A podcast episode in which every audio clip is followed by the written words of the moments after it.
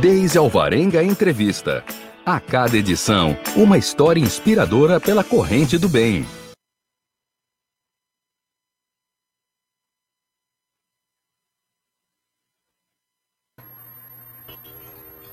Olá, boa tarde.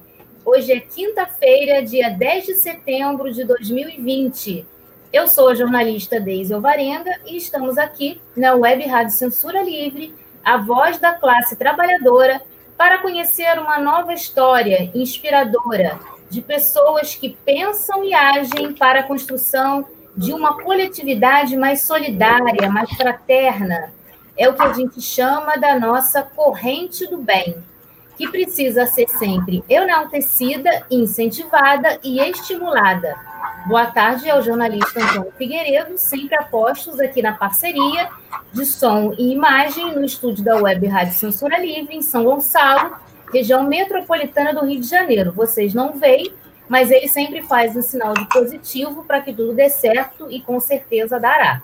Muito obrigada, sempre, Antônio. E finalmente cumprimentamos aqui a nossa convidada de, desta edição, Gabriela Marinho, jornalista, artista do ateliê Que Anda e moradora de São Gonçalo. Boa tarde, Gabriela.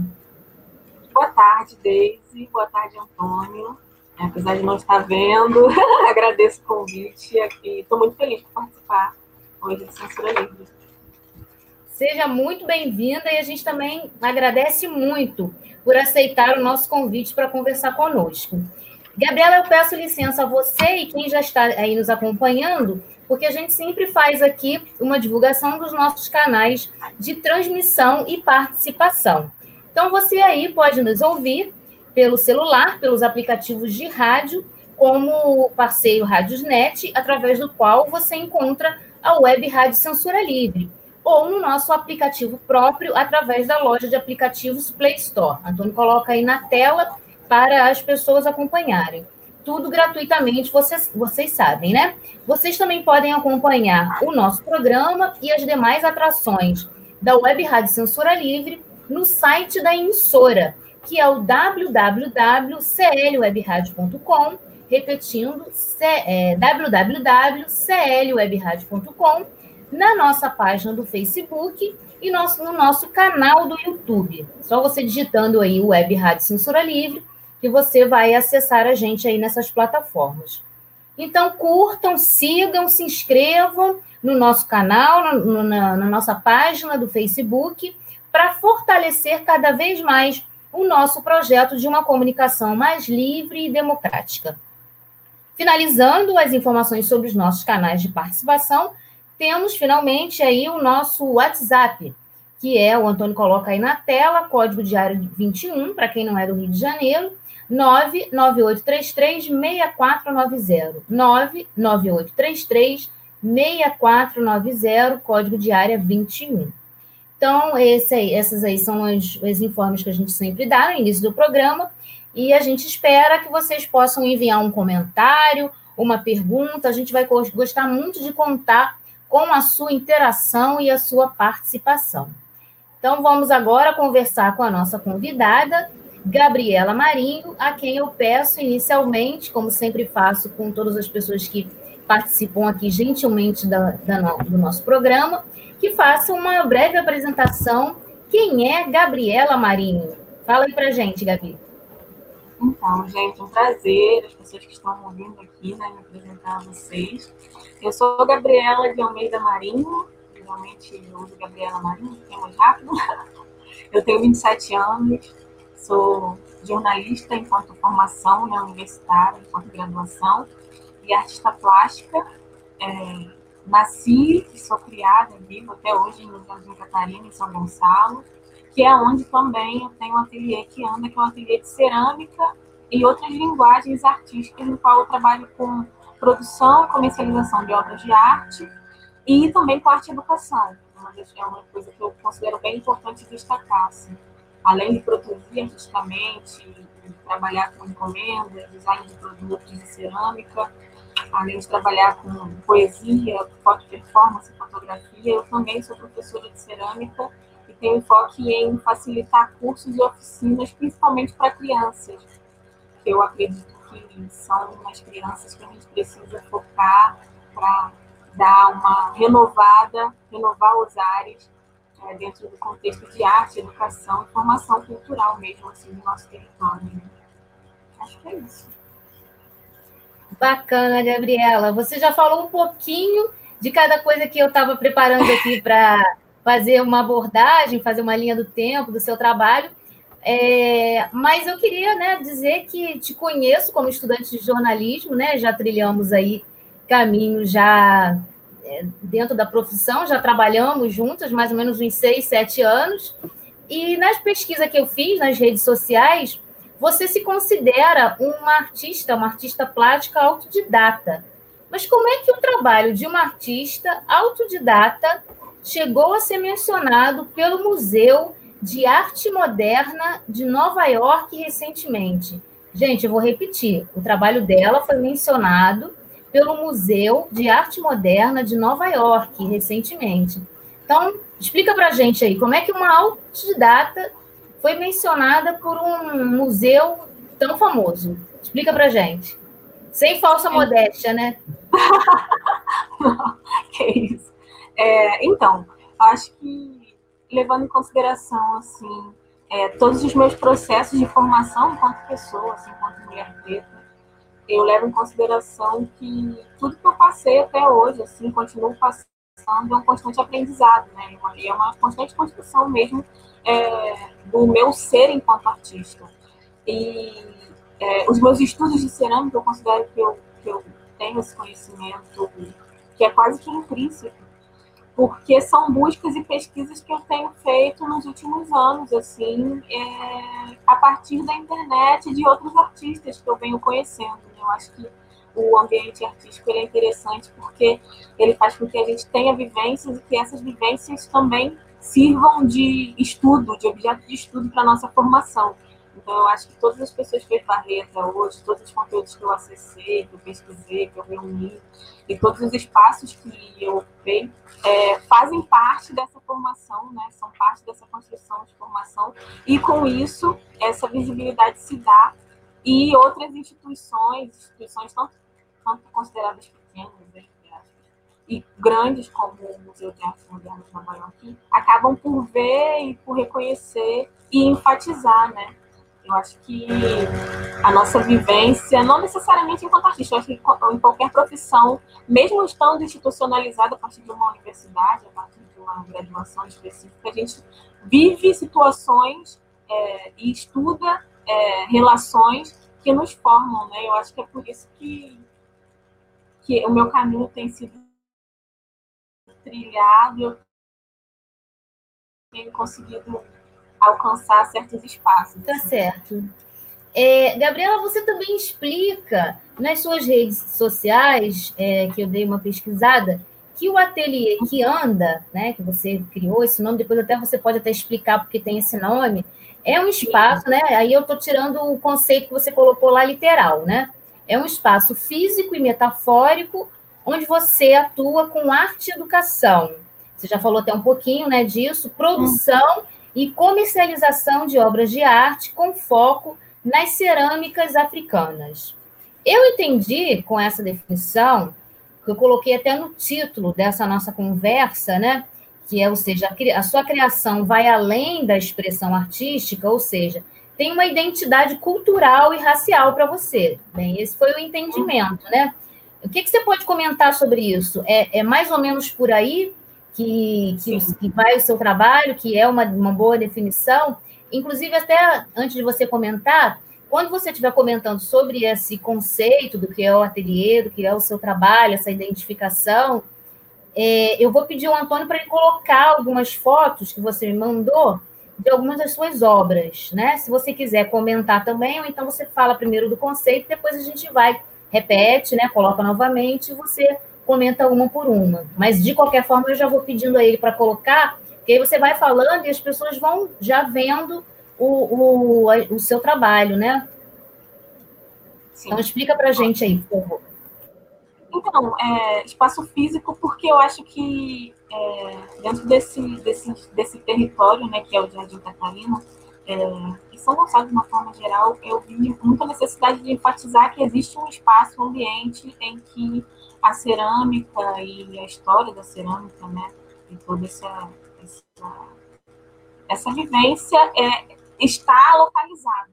Porque geralmente, quando a gente fala de cerâmica, de cerâmica utilitária e até mesmo de, cerâmica contemporânea, né, desses conceitos de arte contemporânea, a gente leva, leva em consideração lugares elitizados, e lugares que geralmente estão é, situados em, em, regiões centrais da cidade.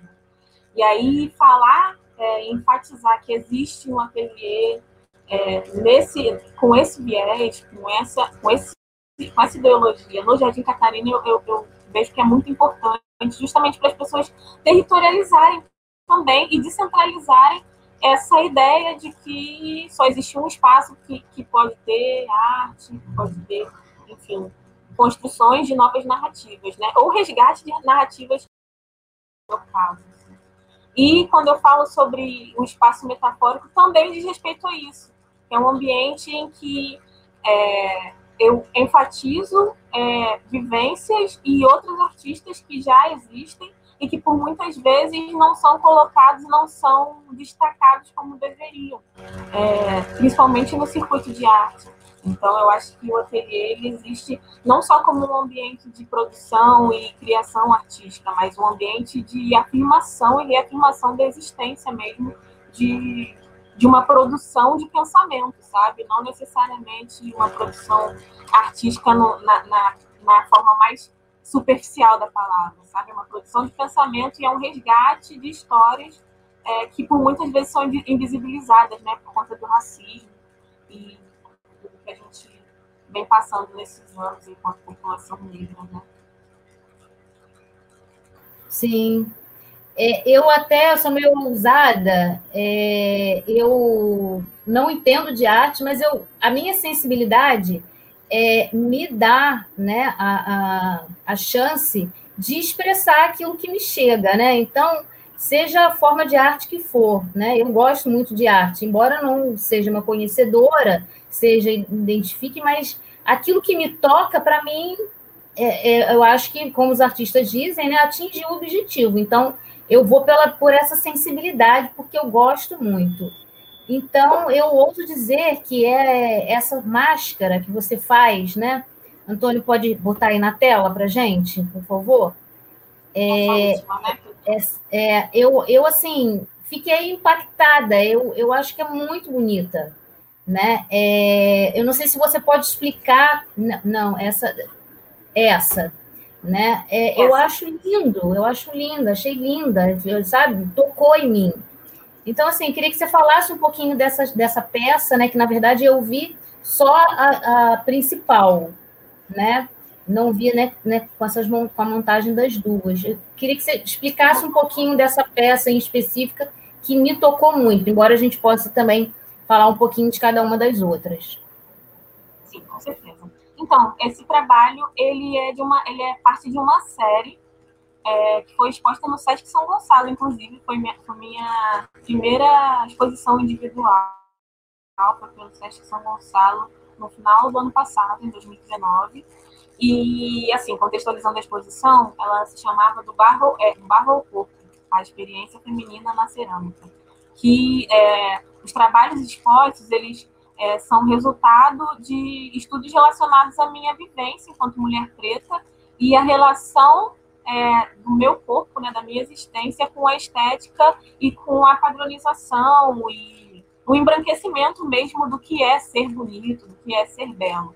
E aí essas máscaras, elas são de uma série de três máscaras.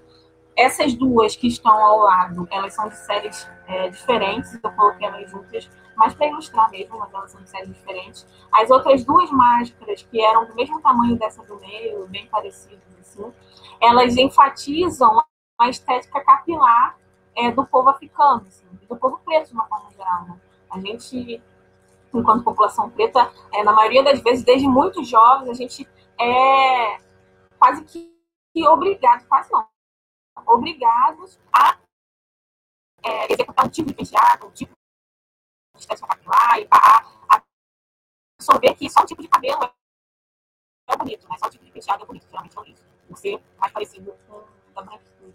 E aí, essas máscaras, elas mostram tipos de cabelos diferentes e, que, e como esses cabelos são considerados bonitos na cultura africana.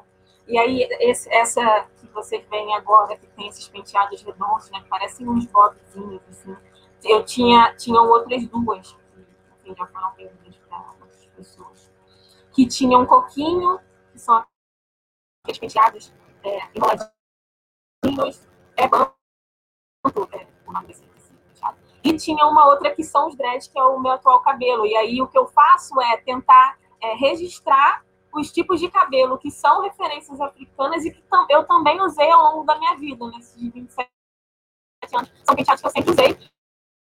E que, quando muito nova, eu não gostava, eu não achava bonito, justamente porque naquele período eu era. Minha mente era quase que.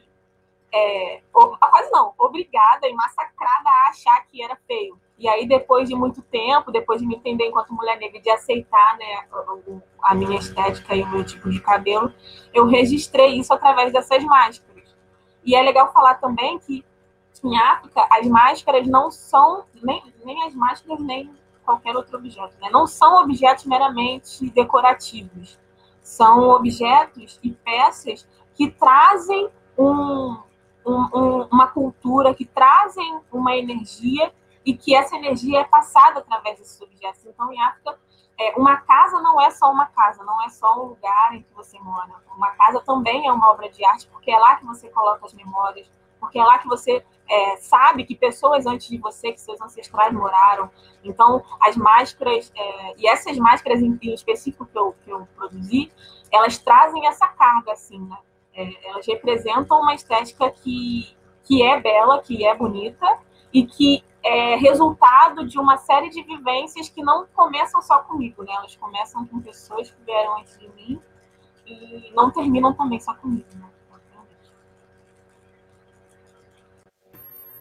Essa pequena aula que você deu, assim, né, na minha modesta opinião, é, é exatamente isso que me transmite essa, essa máscara, né?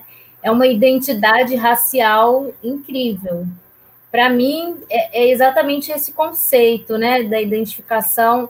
através do cabelo, né? É, a gente tem que reconhecer, né, quando a gente fala assim, ah, a gente não tem preconceito. Não, eu não tenho preconceito, eu convivo com, com A, com B, né? Então, quando, você, quando a gente já começa a colocar esses senões, a gente não admite os nossos próprios preconceitos. Então, é, quem nunca disse, né, a, a expressão horrível, né? cabelo bom, cabelo ruim, né? Porque, porque eu sou de uma família muito miscigenada, meu pai branco, minha mãe negra, então nós saímos muito diferentes, uns mais claros, outros mais, mais de pele mais escura, e o cabelo sempre foi uma marca, né? Quem tinha o cabelo mais liso, né? E aí vem essa expressão de senso comum que é o tal do cabelo bom, né? O que é cabelo bom, né? Existem cabelos, cabelos bonitos, né? Cabelos bem tratados, independente de, de, né, de como é o fio dele, né? Como é que ele se constitui. Então, essa, essa máscara me traz isso, essa identidade muito forte. E, e tudo que a gente está vendo hoje, felizmente, de enfrentamento de todas essas questões raciais, se dá muito no aspecto da beleza principalmente Sim. na questão do, do, do, cabelo, né? A gente vê as pessoas assumindo os seus cabelos de, de, de várias formas, né? O black, é, o dread, de, de várias maneiras. E, e, cada penteado, assim, mais bonito que o outro. Então, a, essa máscara, assim, né, para mim, é, é, é, me tocou muito por conta disso, né? Por conta de, dessa afirmação tão grande da, da beleza é, do cabelo crespo através dessa, da, dessa afirmação, né? Que a gente está vendo assim, é, felizmente. E uma coisa interessante, mas uma coisa interessante, pegando no que você disse, é da diversidade também, né? Das diferentes possibilidades de, de usá-lo. Assim. É, geralmente a gente leva em consideração que só o cabelo liso é versátil, só o cabelo liso, pode ter diferentes cores, pode ter diferentes formatos. E aí a gente aprende em África com os nossos ancestrais, com as pessoas que, que hoje é, usam os cabelos de diferentes formas, que o cabelo crespo é versátil e que existem muitas formas de cuidar. A questão é que a forma que cuida, que a gente cuida dos nossos cabelos é diferente da forma que as pessoas brancas cuidam dos cabelos delas, porque somos, são estruturas capilares diferentes, então não tem como cuidar, todas as pessoas cuidarem da mesma forma do cabelo, né? E aí eu acho que e os meus trabalhos, é, eles geralmente trazem muito essa, essa relação do cabelo, é, porque sempre foi uma coisa que me marcou muito, principalmente na infância, né? Eu acho que a maioria, principalmente das meninas negras, a gente tem essa coisa do cabelo como uma marca ou de trauma ou de algo que faz com que a gente realmente se sinta, se sinta bem a partir do momento da nossa vida. Geralmente os, rapazes negros e os homens negros, eles já são colocados assim, é, é raspar. É, tem muitos, muitos homens negros até hoje usam cabelo raspado e não conhecem de fato como é a estrutura dos cabelos, né? E nós, mulheres negras, a gente geralmente, ultimamente, né, a gente tem passado por essa, essa transição, esse momento de é, reconhecer o nosso próprio cabelo e reconhecer enquanto, enquanto bonito e saber que existem muitas possibilidades de cuidar dele. Acho que é isso. Se Sim, o Antônio quiser colocando outras imagens, acho que é interessante. Tá, você quer comentar? É, tem aquela imagem que eu acho que da espada de São Jorge, né? Sim. Antônio consegue recuperar para gente? É, que eu também acho linda essa, né? E que tem a ver também né, com a identidade da, da cultura negra. Se você quiser falar um pouquinho sobre essa, essa obra, que ela eu não coloquei todas, eu só selecionei essa, mas depois no final a gente vai divulgar suas redes sociais e aí principalmente Instagram, e as pessoas vão poder conhecer mais é, as suas obras, né? Se quiserem fazer contato com você. E tem uma, uma parte dessas também que são separadas, né? Que são é, é, obras separadas, mas eu coloquei para a gente mostrar essa, essa só do quadro, assim. Mas eu, eu vi que é uma coisa forte no seu trabalho também, a imagem das espadas de São Jorge. Você pode comentar. Sim. É, é, uma, eu tenho é, características específicas, assim, tem alguns símbolos nos, nos meus trabalhos que eles se repetem. É, esse, esse penteado banto, que são os coquinhos na cabeça, é uma coisa bem recorrente, e as espadas de São Jorge também são símbolos bem recorrentes. Essa tela, ela é feita em compensado de 18, tinta acrílica, e foi minha primeira pintura, assim, espada de São Jorge. Ela é, é, é, uma reprodução de uma ilustração botânica, né? Geralmente as pessoas que vão conhecendo os diferentes tipos de plantas, elas vão reproduzindo a partir da pintura, e aí é uma reprodução. E, e, eu acho interessante porque geralmente a gente vê muita espada de São Jorge, principalmente em São Gonçalo. Assim. Qualquer lugar que a gente for, a gente vai encontrar ou na frente de alguma casa, ou na, no, na rua mesmo. Só que a gente quase nunca vê as espadas florescendo. Não sei se você já parou para prestar atenção nisso. Assim, é muito difícil a gente ver uma flor de espada de São João. E aí, esse, essa, essa pintura, eu, eu fiz questão de fazer uma flor de espada de São Jorge para a gente ver e conhecer mesmo e saber como, como são essas flores. E é basicamente isso, assim. Mais uma vez, é esse, é, esse enfatizar da cultura preta no meu trabalho. É, espada de São Jorge ou espada de Ogum, né, que é o orixá da tecnologia, o orixá da guerra. As espadas são é, interpretadas dentro das religiões de matriz africana como escudos de proteção. E na biologia, elas também são escudos de proteção porque elas funcionam como filtros de ar. Então, para quem não conhece, é, quer conhecer um pouco mais de espada de São Jorge, dessas duas vertentes, eu acho que é muito interessante. É muito interessante também ter espada de São Jorge dentro de casa, por conta dessas, dessas questões, né? E é isso mesmo, assim, as espadas, é, dentro do, das minhas produções, elas servem como escudo de proteção. É uma forma de trazer à tona o orixá, algum mesmo, e mostrar que essas tecnologias, não necessariamente tecnologias de forja, mas tecnologias de, de proteção naturais e a ligação também com a terra. Tanto que, geralmente, as espadas que eu produzo, em pintura principalmente, elas são, elas são pintadas com a raiz, justamente para trazer essa relação com a terra, que também é uma das características é, dessa nossa filosofia africana né, e afrodiaspórica. Assim. A gente tem uma relação direta com a terra, a gente entende a importância da terra, porque é o lugar da onde a gente vem, é o lugar para onde a gente vai, é o lugar que a gente pisa e vive, né? E aí eu acho que as espadas são, é, são trabalhos que geralmente as pessoas se identificam muito, porque são, são é, plantas que a gente encontra em todos os lugares, justamente por conta dessa herança mesmo preta. Bacana. É muito legal. É, é, o trabalho, assim, a gente se sensibiliza, né? É, é, passa, tem uma mensagem, assim, que fica e emociona, né? Causa esse impacto. É, a mim, particularmente, me impacta é, muito e muito positivamente, né? Os seus trabalhos. Antônio até colocou aí na tela aí para gente é, o seu Instagram pessoal, né? Que lá também tem seu e-mail, seu, seu contato telefone, e do ateliê, que tem mais peças lá para as pessoas também explorarem, verem, acompanharem o seu trabalho e fazerem algum contato também de alguma forma com você, né? Porque a gente aqui está falando de, um, de uma parte do seu trabalho. É, e eu vejo também que o seu trabalho maior é na, na cerâmica, mas você está citando aí que você também trabalha a, questão, a pintura também, né? É, é, meio a meio aí o seu trabalho ou você tem uma tendência maior é, para cerâmica ou não? É, é, é, igual, assim, a sua produção vai nas duas linhas? É, não sei se meio a meio, assim, mas é, eu acho que de acordo com o ambiente, com a situação, eu produzo o que, que eu consigo, assim, É, nessa, inclusive nessa, nesse momento de pandemia, de quarentena, eu tenho produzido poesias curtas, assim, tenho feito versos.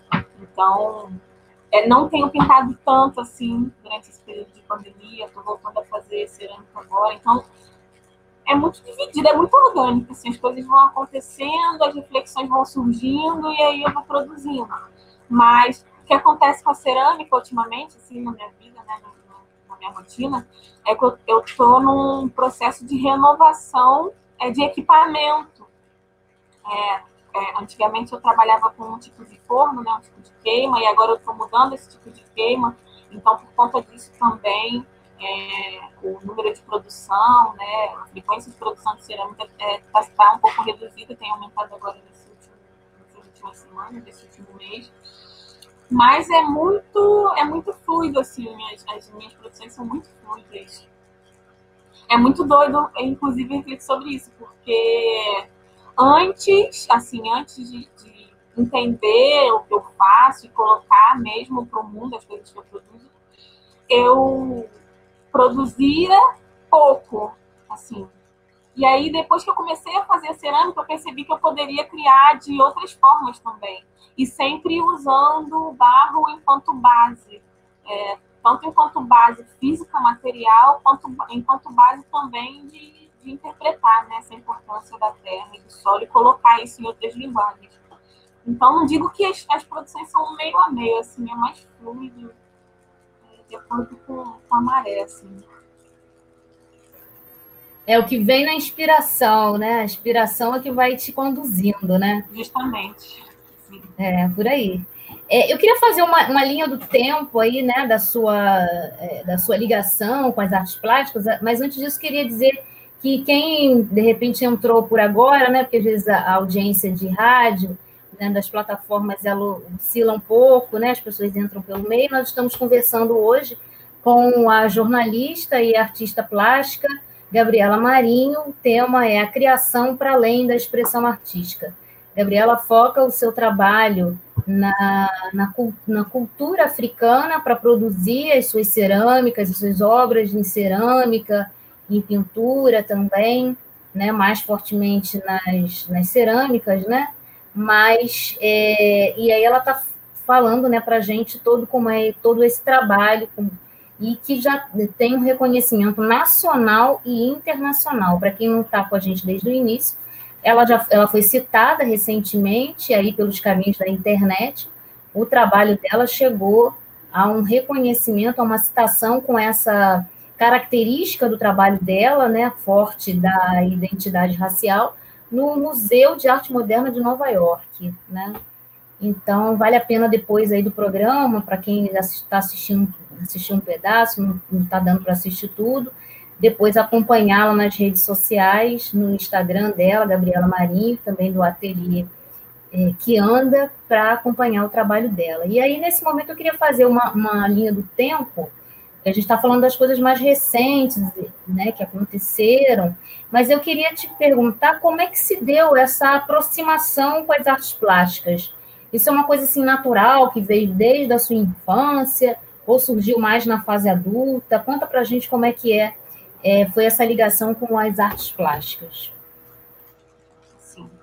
Com a cerâmica em si, as coisas se deram na vida adulta, assim, há pouco tempo, cinco anos, mais cinco anos. Mas com as artes plásticas, de uma forma geral, eu acho que desde pequena, desde jovem. Eu lembro que quando eu era nova, assim, eu colecionava revista de rock, e colecionava também tazos, assim, não sei se vocês lembram, mas eram um, uns discos de plástico com os desenhos que vinham, que vem até hoje dentro do pacote de biscoito. E eu, eu ampliava esses tazos, eu reproduzia as capas de revista de rock. É, houve um momento em que eu e minha mãe, para complementar a renda, né, para vender assim, para as pessoas conhecidas, a gente fazia potes de biscuit com vários temas. Isso antigamente era bem comum, assim, né? Hoje em dia não acontece tanto. É, e aí, como é, é, interessante perceber que, por exemplo, o biscuit já é, é, é um, uma linguagem de artes plásticas, né, de moldagem 3D, de escultura, é, e que eu e minha mãe a gente já fazia, né? Então, mas esse, esse me entender e, e fazer isso e colocar isso para fora de uma outra forma, assim, aconteceu é, depois de adulto pouco tempo. Mas, é, na, inclusive, na lona cultural Lídia Maria da Silva, lá no Jardim Catarina, que é uma lona importantíssima, não só para o bairro, mas para o município, que infelizmente já tem alguns anos, acho que três, quatro anos que está parada, e que, assim, eu lamento muito por isso estar tá acontecendo, porque é um lugar realmente, é um polo de cultura que mobilizou muitas pessoas. Eu lembro que quando eu era é, adolescente, a gente fazia aula de circo lá, a gente fazia aula de capoeira, fazia aula de desenho, todas as aulas que eu poder, podia fazer naquela época eu fazia. E é, é, é, legal perceber que isso também faz parte da formação artística, não só minha, mas de outras pessoas, de outros artistas, hoje do rap, algumas pessoas é, viraram professores de circo, eu tenho conhecidos que, que fizeram aula, aula lá na Lona cultural de Jardim Catarina, que dão aula de circo, que viraram rappers, que fazem desenho. Então, eu acho que essa formação acontece desde muito jovem. E é, muitos equipamentos do próprio município impulsionaram a gente nessa época, né? E hoje uma das, uma das missões assim é tentar a partir do ano que vem fomentar algum tipo de atividade na, lá na lona, porque é, é, muito ruim perceber que um lugar em que as crianças poderiam estar aprendendo sobre a própria cultura, aprendendo técnicas artísticas diferentes, né, tentando se descobrir mesmo de alguma forma, até para levar como profissão, isso não tem acontecido nos últimos anos. Eu acho que ano que vem uma das metas é, é quando, obviamente, a vacina vier, né, quando tudo melhorar em relação à saúde pública, de eu dar oficinas de cerâmica lá e de eu tentar fechar, não sei, com a FAESC de alguma forma para voltar a mobilizar e instigar as crianças a, a produzirem artisticamente, né? Eu acho que se eu consigo hoje acessar certos espaços, né, ter autoestima suficiente para colocar os meus trabalhos para jogo, assim, no mundo, isso se dá por conta desses, desses equipamentos, né? E aí nada mais justo do que retribuir de alguma forma isso para o meu território e para as crianças que hoje tem o tempo ocioso depois da escola, enfim. É legal destacar isso. Né? Bacana. É, eu até vou depois falar um pouquinho mais dessa questão da arte e educação, que faz parte né, do seu trabalho, do desmembramento aí da sua produção. É, mas antes disso, eu vou te pedir, pedir licença a você e as pessoas que também estão nos acompanhando aí pelas, pelos nossos canais de transmissão para a gente ouvir a nossa campanha de ajuda financeira à Web Rádio Censura Livre. Antônio vai soltar aí para a gente o áudio e depois a gente comenta. Sintonize a programação da Web Rádio Censura Livre pelo site www.clwebradio.com ou pelos aplicativos de rádio online para celular e tablet e também em Smart TV. Ouça ao vivo, mas também a exibição em horários alternativos, reprise e reapresentações. Acompanhe também a live ao vivo na página da Web Rádio Censura Livre, no Facebook ou pelo canal do YouTube. Não deixe de dar seu like e compartilhar com os amigos nas redes sociais. Assista ainda no Facebook e no YouTube as edições anteriores. Procure-nos no YouTube em youtube.com barra c barra censura livre e se inscreva no canal. Não deixe de clicar no sininho para receber as notificações de novos vídeos. Web Rádio Censura Livre, a voz da classe trabalhadora.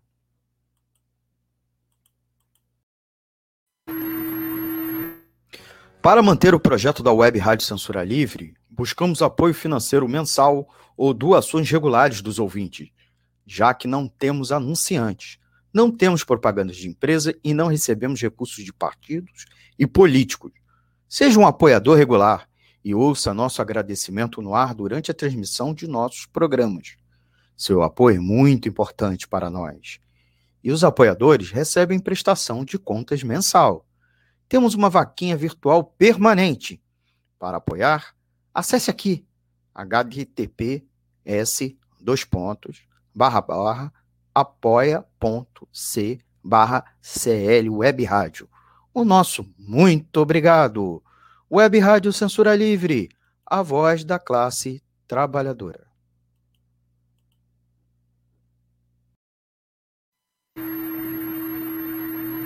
É isso, gente. Essa, essa é a nossa campanha de apoio financeiro à Web Rádio Censura Livre, a voz da classe trabalhadora, que é uma emissora, né, como quem já acompanha aqui a nossa programação, é uma emissora sem fins lucrativos.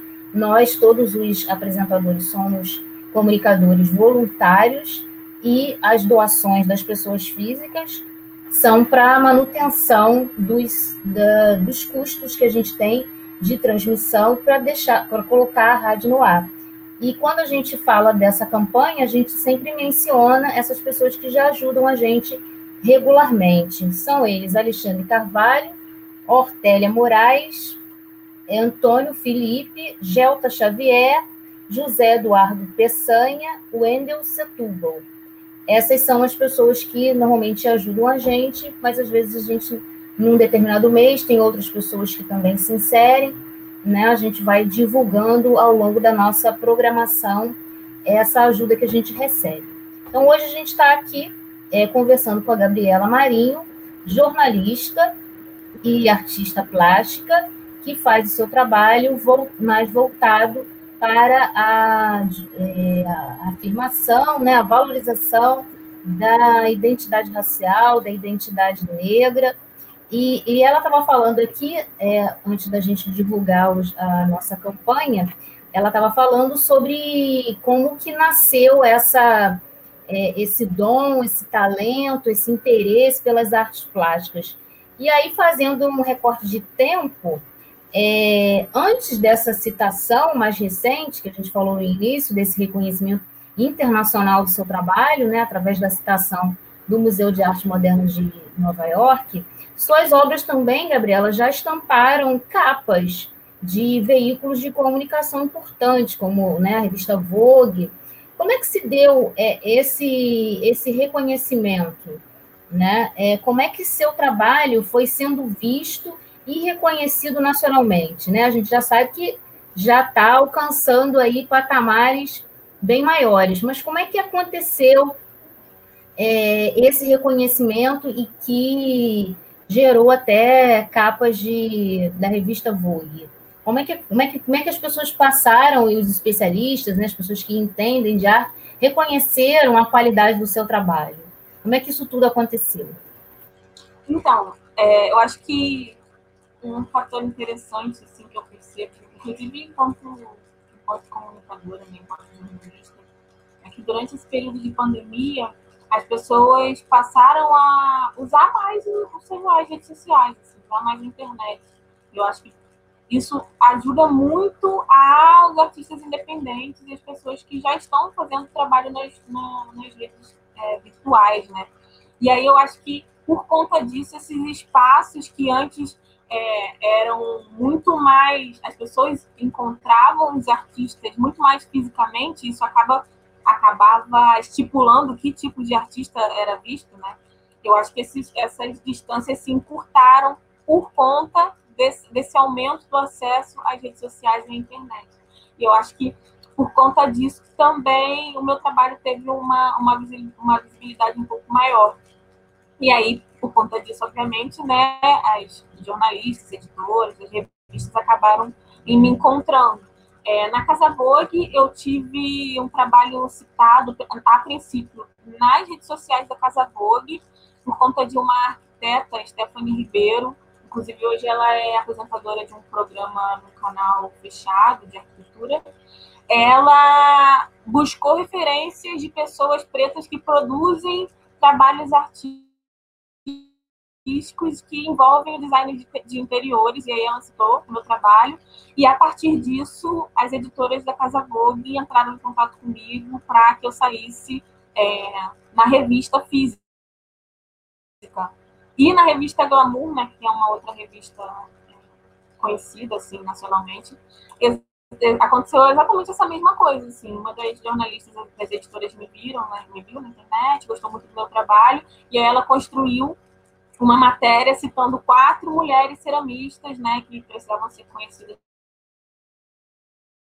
de alguma forma. Eu. E aí, essas quatro mulheres, cada trabalho tem um tipo de identidade, né, tem um tipo de, de vertente, assim.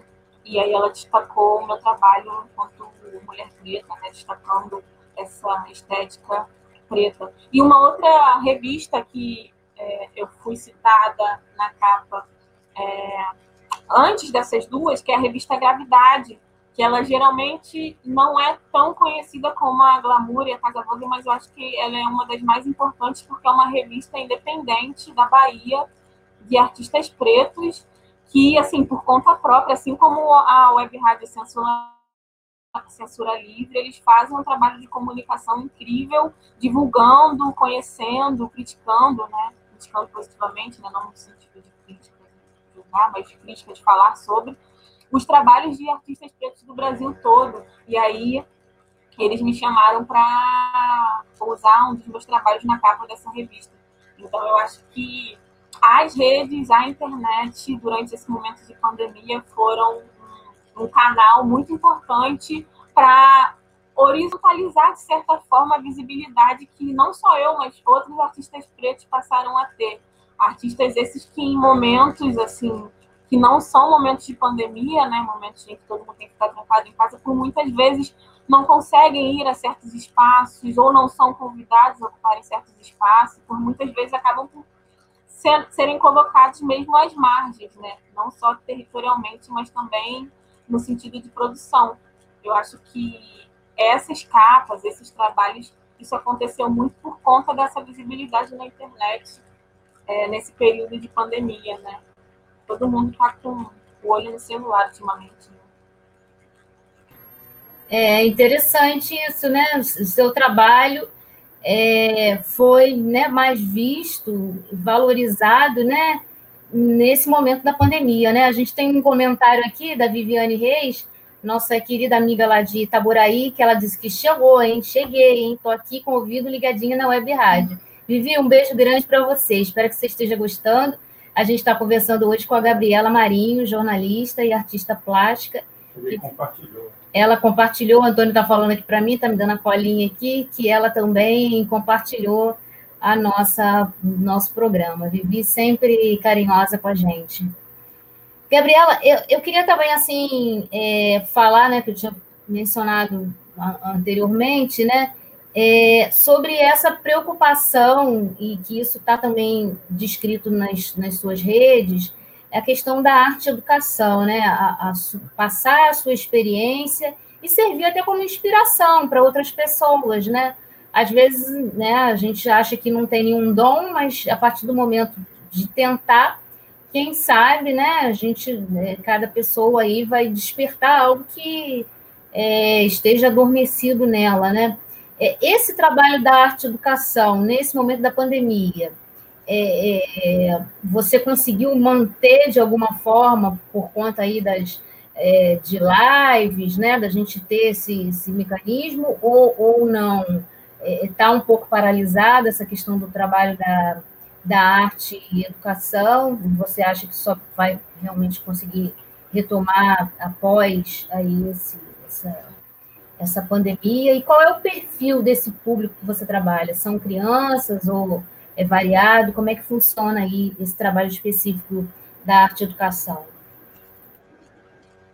Então, Daisy, é, durante esse momento de pandemia, eu optei por não facilitar aulas online, assim, não facilitar aula particular ou abrir turmas online, porque eu sinto. É, mas aí é uma visão particular, né? Eu sinto que a cerâmica, ela é, é, uma, é uma coisa presencial, né? Eu acho que não só quem está recebendo a oficina, quanto quem está facilitando, acho que é interessante que a gente esteja no lugar, esteja no ambiente para compartilhar o momento juntos, para trocar e tocar, sabe, sentir as coisas presencialmente. É, mas durante essa pandemia, eu em que eu falei sobre as minhas produções. Em uma situação, em um caso específico, eu fiz é, no edital, inclusive da Secretaria de Cultura de Niterói, da, da Lei Aldir Blanc, eu fui contemplada para facilitar uma oficina online, que inclusive está disponível no YouTube. É só colocar lá Gabriela Marinho, Niterói, que vai aparecer provavelmente. É uma aula de meia horinha de, de uma peça de cerâmica, em que eu falo um pouco sobre história e é, indico uma técnica assim, super fácil, pra, principalmente para crianças fazerem, mas não só crianças. É, que está lá disponível, assim, mas foi por conta dessa, do, do edital, enfim, dessa, dessa também possibilidade de compartilhar isso gratuitamente para as pessoas. Mas, é, realmente, durante a pandemia, eu não é, recebi mais pessoas no meu ateliê e também não fiz mais visitas. E aí as minhas oficinas, assim, eu sempre facilito oficinas para todas as idades.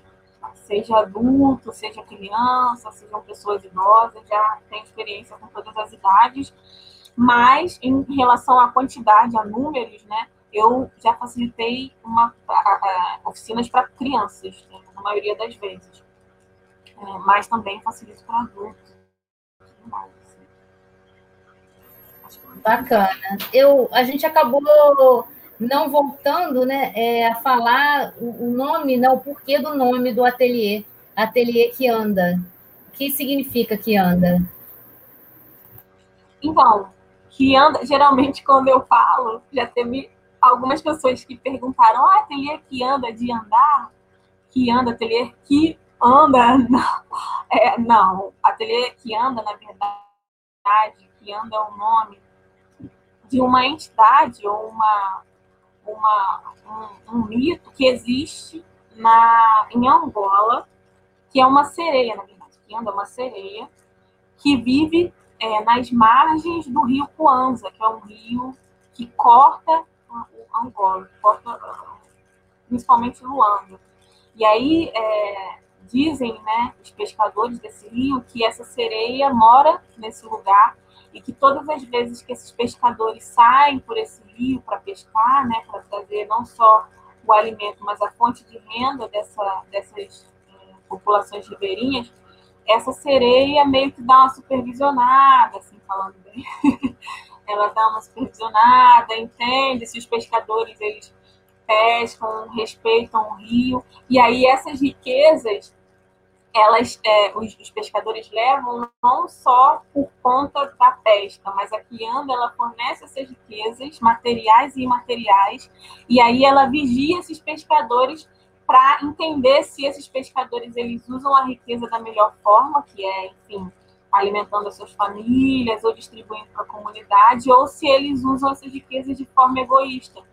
E aí, quando eles usam essas riquezas de forma egoísta, a Kianda pega de volta e espera o próximo pescador ou pescadora surgir para distribuir mais uma vez essa riqueza. Então, a Kianda é como se fosse uma supervisora, assim, para entender melhor se as pessoas respeitam de fato a natureza e o que vem dela ou não. E aí eu tenho esse nome por respeito a isso, né? Entendendo que a cerâmica não só enquanto material físico, objeto físico, mas também enquanto conhecimento, enquanto registro intelectual histórico é uma riqueza e aí eu tento distribuir isso da, da, forma mais sincera, mais honesta que eu posso, assim. E acho que é isso. Linda, linda essa história, essa história. Eu vou pedir ao Antônio para colocar na tela aqui de novo uma escultura que a gente não falou muito dela, que é Sim. uma sereia, né? É, a gente pode dizer que a que anda é essa? É, então, essa é a, a, o meu jeito de ver que anda, na verdade. é o jeito que eu encontrei de enxergá-la. Que é, como eu te falei, né? Com aquele símbolo dos cabelos que eu expliquei no início da nossa conversa. E aí, nesse caso, eu adapto ela a, ao contexto atual, que é tirando aquela selfie para postar nas redes sociais, ou seja, é uma mulher preta com autoestima elevadíssima fazendo uma pose para postar na internet, né? É a beleza da que anda nas atualidades, assim, que não deixa de ser uma forma de, de me retratar também, sabe? Eu me identifico muito com isso, assim. E aí eu tento trazer essa essa essa relação da que anda comigo mesma e como eu me vejo enquanto beleza e como a que anda reflete isso em mim. E como as redes e a internet está diretamente ligada a isso, né? Olha, eu arrisco dizer que você é um pouco que anda. Não é? Tem um pouco de que anda, sim. Acho que né, essa inspiração também veio e ela reflete um pouco você também. Essa beleza, essa maneira de se expressar, né, com essa facilidade que você tem, muito bonito, assim, emocionante, muito legal. A gente está indo né, para o nosso final, assim, eu estou muito feliz, emocionada de conversar com você, ter reencontrado você dessa forma tão bacana, né, para além do jornalismo, é, quem se envolve, quem faz arte, sempre é uma pessoa que acrescenta muito para o mundo, eu acho, né, é, é uma pessoa que sempre são pessoas que transcendem as suas próprias vidas individuais, elas contribuem muito para o coletivo. E então eu estou assim muito desde o dia que eu vi essa matéria, que você que o seu trabalho, que quer dizer, conheci, fiquei sabendo que você virou uma artista plástica também, além de jornalista, e que seu trabalho estava sendo reconhecido, né, para além do Brasil. Nossa, eu falei, preciso chamar a Gabriela. Espero que ela lembre de mim. Não tem uma, uma lembrança, né? Às vezes, né? Como chefe, né? É, às vezes não é tão boa. Mas eu falei, eu vou lá, vou enfrentar, porque é preciso trazer essa história da, da Gabriela, saber conhecer, né? Como é que foi essa trajetória, que também, né? Esses anos sem nos falarmos, não sabia como é que se deu isso. E dividir isso com quem pode estar é, tá dedicando seu tempo nesse momento para conhecer a sua história também. Então, eu queria que você falasse se tem alguma novidade aí do seu trabalho depois desse reconhecimento, é, o que, que vem por aí, o que que literalmente está no forno aí, né? Já que você lida para construir as, as obras de arte de cerâmica, né? No, no forno, o que está literalmente vindo aí? Você tem alguma novidade que pode adiantar para a gente? Então, é, quem gostou, enfim, dessa troca, quem quiser conversar mais comigo, saber mais sobre, ou enfim, até mesmo trazer novas informações, novas conversas, é só entrar em contato comigo através das redes. É, ultimamente eu tenho estudado máscaras e tenho começado a produzir, é, recomeçado a produzir é, utensílios. Então, é só entrar nas redes sociais, assim, dar uma olhada. Também trabalho por encomenda, também faço design de produto, então quem quiser algum objeto específico para casa, assim, eu penso, desenho enfim, e produzo. Mas a, a, ultimamente eu tenho estudado bastante máscaras africanas, tenho estudado, estudado bastante descarificação, que é uma coisa que me interessa muito, né? Descarificação, para quem não sabe, são esses essas marcas no corpo geralmente as pessoas dos povos africanos fazem. É, inclusive tem em, em, Pantera Negra tem uns personagens que têm essa descarificação, que são essas marcas no corpo. E aí eu trago essas descarificações, referências dessas descarificações para as máscaras e também para os utensílios. Então, é isso, assim. Ultimamente eu tenho feito bastante máscaras e tenho escrito também. Quem quiser conhecer e ler um pouco das coisas que eu escrevo, é só acessar Ondina é, underline TXT de texto ou achar no meu perfil do Instagram Marinho Gabriela Ateliê Química. Lá vocês conseguem encontrar é, todas as outras, as outras coisas. E agradeço mais uma vez ao Antônio, você, Daisy, e ao programa Censura Livre, pelo convite. E e é isso, espero que a gente se encontre em outros, em outros espaços, assim, outras possibilidades aí vida. Em São Gonçalo também, pessoalmente. É, eu também espero que, né, passado tudo isso, a gente possa também se estar juntos presencialmente. Espero poder ir a uma exposição sua, né, aplaudir de perto, né? A gente tem um comentário aqui que chegou aqui no finalzinho, Antônio, você puder colocar aqui na tela novamente, você tinha colocado, da Cláudia Chaves. É minha mãe, inclusive. Ah, sua mãe. Beijo, mãe. Um beijo para você, Cláudia. Obrigada aí pela sua, pelo seu carinho. Parabéns pela sua filha, né? Pelo conjunto da obra, pela pessoa que ela é, pela artista que ela é. Você está de parabéns, né? Você é uma, uma, uma pessoa que é muito sortuda, tem uma, uma filha maravilhosa. Gabriela, de novo, mais uma vez, muito obrigada, sucesso cada vez maior. Agora que você conhece aqui a Web Rádio Censura Livre, você também né, pode nos acionar a qualquer momento, se tiver alguma outra pauta, alguma outra coisa, é, fique à vontade para nos, nos, procurar. E, como eu disse, foi uma, uma, uma satisfação e uma alegria muito grande, especificamente como eu sempre digo, as coisas nunca acontecem por acaso, né? A minha conversa com você hoje, sim, é, acalentou muito meu coração, porque é um dia que é um dia triste para mim, né? Que perdi uma amiga tão querida, mas a conversa com você acalentou meu coração, né? É, eu jurei para mim que eu não ia chorar, mas não consigo. É, eu agradeço demais a você, a beleza do seu trabalho, do seu carinho. E agradeço também as pessoas que acompanharam aqui o programa com a gente mais uma vez. Lembrando que quem não pôde acompanhar ou acompanhou uma parte, esse programa já fica automaticamente gravado nas nossas plataformas. Também agradeço a você, Cláudia. Um beijo grande para você. É, e nos nossos canais aí de transmissão, nas nossas plataformas. Também agora temos a novidade do podcast, que também as pessoas vão poder ter acesso a esse programa e a, a, o resto da programação, toda a programação. Continuem conosco. Mais tarde temos o Economia é Fácil, às 20 horas, 8 da noite, com o nosso querido Almir César Filho, que hoje até nem pintou por aqui, ele sempre é o nosso ouvinte, mas tenho certeza que ele deve estar em algum compromisso e hoje não, não pôde abrilhantar sua, sempre seus comentários sempre tão importantes e carinhosos com a gente. Mas continuem na Web Rádio Censura Livre, continuem fortalecendo o nosso trabalho.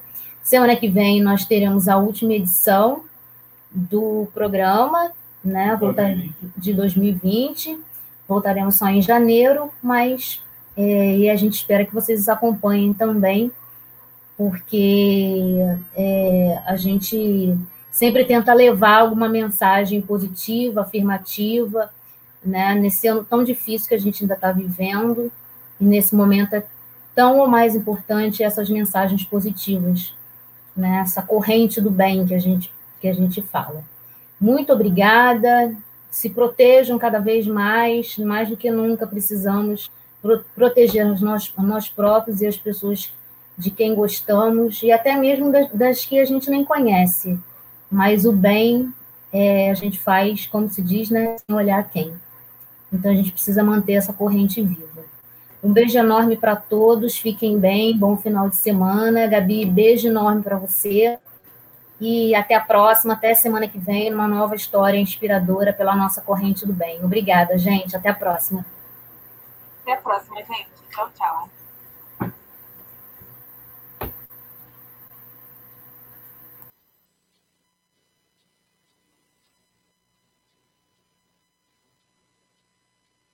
Deise Alvarenga Entrevista.